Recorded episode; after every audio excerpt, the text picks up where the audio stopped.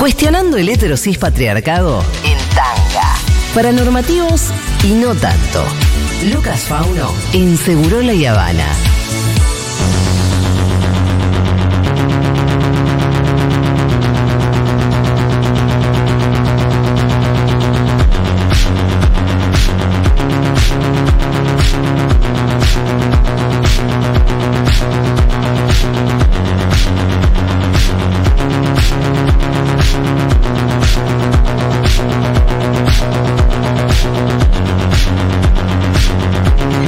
Fauni, ¿cómo estás? Julita, hola Pitu, hola Firo, ¿cómo andan? ¿Qué ¿Cómo va? tal? Bien acá. Acá yo, ¿Sabes bueno. dónde hay agua? Eh, Dicen que en Tandil hay agua. Vamos. Vamos. Eh, no, a nivel apocalipsis. Estamos en Ah. Mad Max. Yo Ah, me está estoy bien. manejando en Eh, esos términos. Igual, Bueno. o sea, no sé, yo, o sea, estoy como bastante autopercibido casta. Si estoy pagando el ajuste es porque soy la casta, es lo que dijo mi ley. Sí. Entonces, yo soy la casta, Casta bichosa. casta bichosa. Hay o un meme sea, muy lindo que mm, el de Milhouse lo vieron y el en el Bondi. No, ¿cómo es? No, no, es no, el, yo no sé la referencia exacta de Milhouse, pero está, ahí está la foto donde que estaban las lunetas de los bondis Sí. con Marra y con Sí. Milei que dicen acá no viajan políticos, Claro. ellos tienen chofer. Sí. Y abajo Milhouse diciendo un momento, entonces ¿por qué subieron el pasaje de colectivo? que, no, no, es que es, o sea, somos casta, listo. Si ellos dijeron, va a pagar la casta el ajuste, yo soy casta. Eh, bueno, a ver, así como medio, eh, no, no podemos todavía decir nada en el sentido más concreto, pero de cara a lo que se anunció ayer y de cara a lo que viene sucediendo, a ver. Ministerio de Salud quedó. Supuestamente iba a ser secretaría, bueno, volvió a ministerio. Ok. Estamos a la espera de qué, qué va a suceder. Sabemos que las disparadas del dólar eh, para las personas, por ejemplo, no solo con VIH, sino por cu- cualquier persona con un tema de salud que dependa del dólar, sabemos que eso impacta negativamente. Sí. O sea, cuando hubo faltantes en 2000, eh, durante la gestión macrista, fue ni bien se disparó el dólar. Entonces, ¿qué hay que hacer? Estar atentos, nada más. O sea, estar en contacto con las redes de personas viviendo con VIH, por ejemplo, en este caso. La semana pasada, no la anterior, estuvo acá Horacio Barreda de la Red Argentina de Jóvenes y Adolescentes Positivos. Tenemos ICW Argentina, que es de mujeres viviendo con VIH. Eh, tenemos varios espacios. Me parece que el otro día veía un video de, mm, del flaco. Sí. diciendo esto, ¿no? Eh, no, no, no presufrir. Sí. Como no presufrir, sí, obviamente, estar atentos, estar atentas, estar atentes y en red. Los reclamos tienen, a partir de ahora, como siempre, van a ser así, van a ser en red. Y como hemos dicho siempre, si falta algo a una persona, sea a mí como bichoso, sea tal como persona con discapacidad, lo que sea, es algo que está faltando en el sistema de salud. Eso por un lado. Y por otro lado, lo que sí también me parece que habrá que estar atentas y atentes es a Parte de los anuncios de ayer de Caputo fueron eh, mm, despedir a las personas que han entrado al Estado en el último año. Sí. ¿Quiénes son las personas? Ahí gran hay un parte. tema. Gran parte de las personas. Muchas chicas trans. Mucho cupo.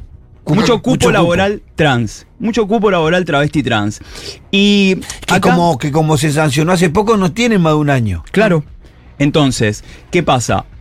Eh, y esto es. Esto no, no- obviamente no lo estoy diciendo entre, entre nosotros. Acá vamos a hacer un poquito de, de taller. Yo, yo no me voy de vacaciones, así que estaremos todo el veranito juntos, eh, bancando la parada y teniendo un buen bronceado de calle. Ah, de, de balcón. No, no, de, de Ese, marcha. eh, Ah, el bueno, bronceado bueno. del asfalto, De la papi. marcha. Del asfalto ese que te rebota. De 2015 a 2019, lo bueno que estaba yo con ese bronceado tipo de Te doy un consejo, parate en la línea blanca de la senda peatonal, te refleja mejor. No, no, no. Ahí va como un nivel Sí, Jorge Macri va a creer que te parece en la vereda igual. Sí, sí, sí. O sea, ahí enveredaremos, se hará. Pero bueno, eh, importante esto que voy a decir es para quién, es para.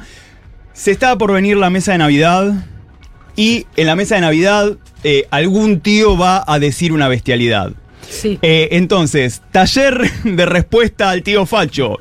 Eh, ¿Por qué existe el cupo laboral laboral travesti trans? Porque las personas travestis trans son personas que en general han sido expulsadas de sus hogares eh, sin poder acceder a la educación formal. Son personas que incluso si en tu hogar te querían y te cuidaban, cuando ibas a una escuela o cuando llegabas a una universidad, te expulsaban. Son personas que, eh, gracias al cupo laboral travesti trans, han tenido su primer empleo registrado, muchas. Entonces, y... eh, ¿Sabes qué? Perdóname, todas esas explicaciones son eh, muy racionales para No, el tío, no, boludo. obvio, es- Porque sé lo que. Porque Diana Mondino lo que dijo fue: Vos, si querés ser trolo, haz lo que quieras, pero Tenés es como piojos. tener piojos. Pero y bueno. después no te quejes si te pasan cosas malas por ser un piojoso. También lo que hay que decirle al tío es, eh, al igual que Iñaki, que ha tenido su primer empleo ahora Sí. y está cobrando un lindo fangote de guita. Igual Iñaki hoy salió a decir que, como se ve que ¿Qué? lo habrán corrido, ¿No viste cuál es el, el trending topic? eh, pero no salió a decir que lo iba a donar. Claro. Oh, que lo done, pero ¿viste cuál es el trending No, topic? no vi cuál es el trending. Ah, mira, muy bueno. Iñoki fue el trending Era Bueno, fácil. salió y dijo, lo voy a donar, Adorni adornando. Adorni, Adorni está. Bueno, Adorni, no hay metáfora. No hay metáfora en el este país. Adorni que no vos es- No, no hay metáfora. Pero bueno, eh, hoy lo que quería traerles era recomendaciones 23-24 y que al 1140 66 00 00 1140 66 00 00 nos digan cuáles fueron los productos culturales, los consumos culturales que durante este año les han eh, fascinado. Y también que nos dejen los que te quedaron pendientes, los que querés encarar. Yo quería arrancar con dos podcasts que este año me han acompañado un montón. Uno es Same, que es, eh, lo van a encontrar en, Spotify y demás, como jaja Same, con varias letras E, en el cual, a mí, ¿por qué me hizo bien? Porque eh, es algo de maricas hacia maricas. Ajá. O sea, eh, todo, obviamente están todas invitadas porque es graciosísimo el podcast, pero son maricas, dos amigas migrantes maricas que son la José Ernesto Soto y la Sergio de Human, eh, hablando por temas. O sea, desde el porno hasta nuestras divas eh, pop y demás. A mí también me invitaron, invitaron a Romy, que es una gran música nuestra, pero creo que lo que más me gusta es cuando somos maricas hablando entre maricas. Y eso obviamente se expande y se abre, no es que llegás y te quedás afuera. Pero cuando tu interlocutor es otro trolo, se activa automáticamente eh, como es como una catarata Sí. de, de- de- de sonidos. De mariconeadas. Claro. Eh, así que les recomiendo mucho Jaja Same. También les recomiendo, eh, esto es, también lo van a encontrar en el canal de YouTube, que es Mundillo Trans. Mundillo Trans son dos compas trans que son Teo y Boris, que se preguntan cosas muy interesantes como los cambios a la hora de transicionar, cómo vincularse cuando sos una persona trans, testosterona, hormonas y también obviamente hacen análisis de productos culturales, se cagan de risa. Es muy interesante ver a Teo y a Boris y sobre todo también me parece que si bien de vuelta es una charla entre personas trans, no hay manera de que nos quedemos afuera, porque en donde tenés una amiga trans, donde eh, te vinculás con personas trans, estos son temas que te atraviesan. Entonces, Teo y Boris los comparten de una manera muy graciosa, muy amena, y esto, no, no son ni Jaja Same ni Mundillo Trans, son lo que alguno te podría llegar a decir, no es medio de nicho, para nada. Es sentarte y, es dialogar Bien. con otra realidad. Creadores de contenidos de afuera que me gustaría recomendarles. Sí. Eh, estoy muy enamorado de Tigrillo. Se llama Tigrillo IG. ¿En es- Spotify o no, es un podcast? en Instagram. Ajá. En Instagram, Tigrillo IG, que es eh, un creador de contenidos LGBT, que si bien arrancó con- como algo más pop, eh, de productos culturales pop súper interesantes, cada vez se politiza más en el sentido de que cada vez le responde más a situaciones políticas en España. Ajá. ¿Y por qué es tan importante? Vino el. al- de las pocas personas que vinieron a la asunción de Milei, ¿quiénes fueron? El líder de Vox, Claro. Abascal. Abascal. Eh, entonces, los debates que se están dando en España son debates que nos atraviesan. Y son debates que nos, nos tienen que importar, porque Bueno, por lo menos se parecen. Claro, y además hay una cuestión más internacionalista. Digo, por ejemplo, ahora la tenés a Ayuso, que es la Voldemort de Madrid, eh, por ejemplo, que quiere renovar su pensión incluso cuando ya no esté. Entonces, son debates que hay que traer. Y Esto, para preguntarse quién es la casta, cómo opera. Todo Vox dio charlas en los, en los espacios libertarios. Entonces, bueno, Tigrillo IG trae mucha data de esto en España. Y otro que se escribe, otro creador de contenido que me gusta mucho es Matt XIB con doble T, M-A-T-T-X-I-B corta. Si lo ven la estética, van a ubicar de que es alguien que se comparte mucho y que también es un creador de contenido LGBT, que le responde mucho a, eh, a los republicanos, mucho al odio republicano. De vuelta, son creadores de contenido que a mí me fascina porque vos ves cómo mutó de ¿quiénes, me- medio como pasa acá a veces, ¿no? O sea, ¿quiénes son los gays de Disney? Y de repente el otro contenido es, ¿por qué Trump no sé qué? Bla, bla. Entonces, eh, nada, me parece que, que son muy buenos contenidos. Eso, para pensarnos globalmente, porque lo que está pasando en Argentina es algo que no, no es Argentina nada más. Sí, está pasando en el mundo. Es global. Entonces, desde ahí es donde me parece importante responder. Acá lo veo a full con el tema Gaza. Gaza, totalmente. Gaza y, y la interseccionalidad con lo LGBT, Sí. del, del rainbow washing y demás. O sea, no, súper, súper piola. Libros. Dos libros que, que he leído este año. Que la verdad que mi selección de libros de este año me quedo con La mala costumbre de Alana Portero. Eh, la mala costumbre de Alana Portero es una novela un poco biográfica de una persona trans pero lo bueno es que cuando le preguntan, ella la, la novela comienza con ella de pequeña, porque lo narra en un barrio obrero. Y ella lo que dice es lo siguiente. Alana Portero. Quizás por las lógicas mainstream a menudo se habla de este libro como una novela sobre lo trans. Pero para mí es más obrera que trans. Porque el componente de clase es tan importante para la protagonista como su condición trans, incluso más. Cuando se habla de los barrios, por lo general, es desde cierto turismo de clase y a mí no me gusta. Quería contarlo en horizontal, porque al final conocemos más Brooklyn que nuestros propios barrios. Yo quería hacer literatura con un barrio de la periferia de Madrid, un barrio pobre, obrero, que merece tanta literatura como cualquier otro. Este lugar de enunciación condiciona la historia de una manera muy clara y concreta. Y después en una nota de página 12 escrita por Laura Gómez, eh, hace una mm, analogía muy interesante entre cómo eh, la protagonista de la mala costumbre es un espacio, ella, su cuerpo, su, reconocimiento, y cómo el barrio también. Entonces, la idea de la territorialidad como espacio político, en la que tanto el cuerpo de uno y la identidad de uno se va transformando con el barrio, que me parecen cosas indisociables. Entonces, la mala costumbre de Alana Portero es fuerte, es sobre su transición, pero en ningún momento se torna eh, golpe bajo o innecesario. Pero, trigger warning, sepan que es.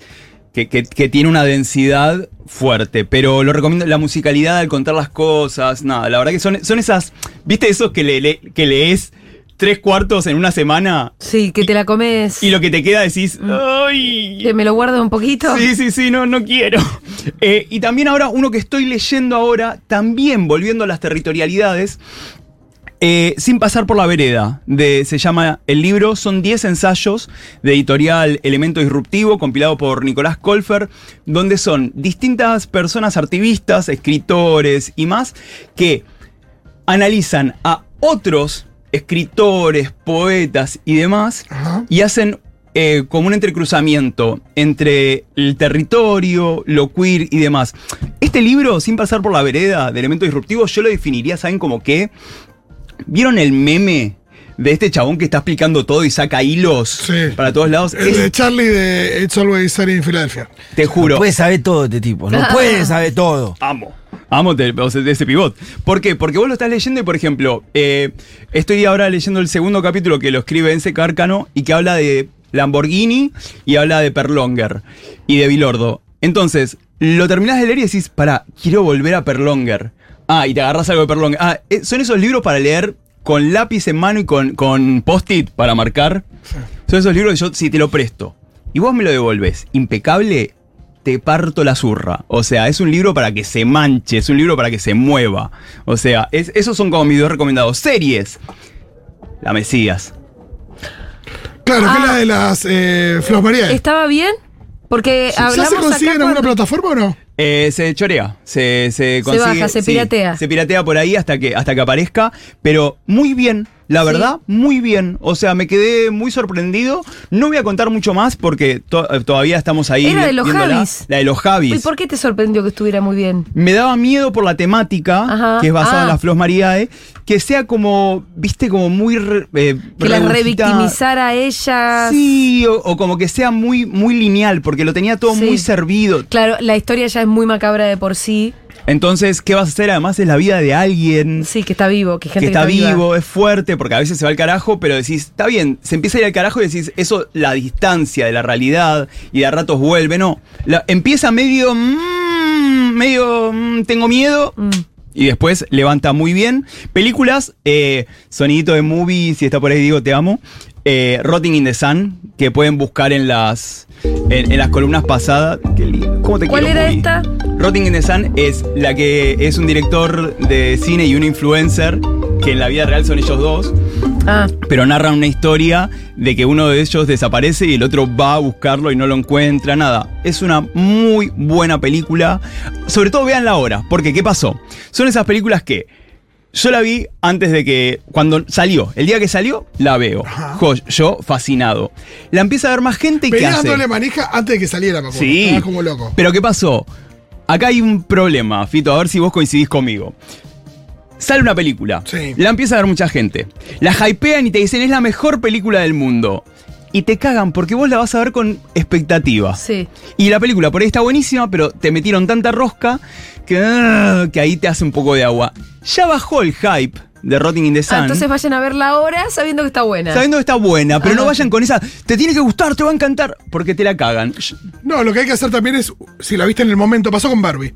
Si la viste en Sí, el momento, la bueno, ahora que sale, que todo Ay, el, ta- mundo, yo la voy a ver. todo el mundo fue corriendo a No la vi verla. todavía. Está bueno como ejercicio verla ahora, a ver qué pasó, cómo decantó y demás. Y además para ver también las segundas y terceras lecturas. Totalmente. Che, ¿cuándo es que salía? Eh, bueno, en un rato tengo mi columna, pero. ah, eh. Qué bueno. En un ratito Y vas a saber. Pendientes. Antes de, de ver a ver qué han llegado de mensajes, voy a contar cuáles son mis pendientes de lecturas y de series para, para lo que viene de- de- del no año y del año por venir. ¿Podemos proponerte que este año no mires eh, películas y series con el celular en la mano? ¿Te gusta como eh, una suerte de resolución? Sí, Fauno, tenés que salir de ahí. Claro. ¿Saben que empecé a ver eh, Six Feet Under? ¿Y qué tiene que ver con lo que te decimos? Pero la vez, estamos hablando de otra Estoy cosa. dejando el celular, pero estoy dejando el celular. Ah, me hace ese ruido de movie y yo soy tipo perrito de Pablo. Eh, pero Six Feet Under no la había visto. Ajá, Y la estoy viendo y me está haciendo muy bien. Yo vi el primer capítulo y como que no entendí. No, ¿Dónde y- estaba no, no, no, está, se, se va, se va el chorito. ¿Sí? Eh, libros que quiero leer en este verano. I'm glad my mom died. O sea, me alegra que mi mamá haya muerto, de Jeanette McCurdy, que es la coprotagonista de iCarly. Exacto. O sea, una niña estrella que la madre le cagó la vida y ella en la tapa del libro está chocha con la urna funeraria. O sea, Sí, trastornos de la conducta alimentaria. Todo. eh, sí, ah, sí. mirá. eh, acá. No, la madre, la madre, sí, un ser muy del horror que Total. la manipuló hasta atravesando un cáncer. No, por eso. Sobre todo por el cáncer también. Increíble, así que quiero leer ese. Dos libros de amigues de Diana Travesani. Eh, quiero leer Me Proclamo Disca, Me Corono Renga. Y, de Ma- y Marica Temblorosa, Sexo, Discapacidad e Interdependencia de Beto Cánseco. Dos libros para tener en cuenta este verano. Y por último. Perdón, ¿Qué? ¿Qué pasó? perdón. Ya te arrancás pidiendo perdón. No, asustar, pero, pero no, no, o sea, yo, yo prometí que no, prometí que, que- que iba a ver como otra, que, que iba a ver como un poquito... Arranca la temporada 16 de RuPaul. No, yo sabía. Uy, qué La 16 de pesado. RuPaul. ¿Sabes que sabía? ¿Pero en qué país? No, Claro. 16 es la 16 de Estados Unidos, Ah. Bueno. 53, 54 Headquarters. del mundo. No, pero pará, por ejemplo, Brasil e Italia no las vi. Ah.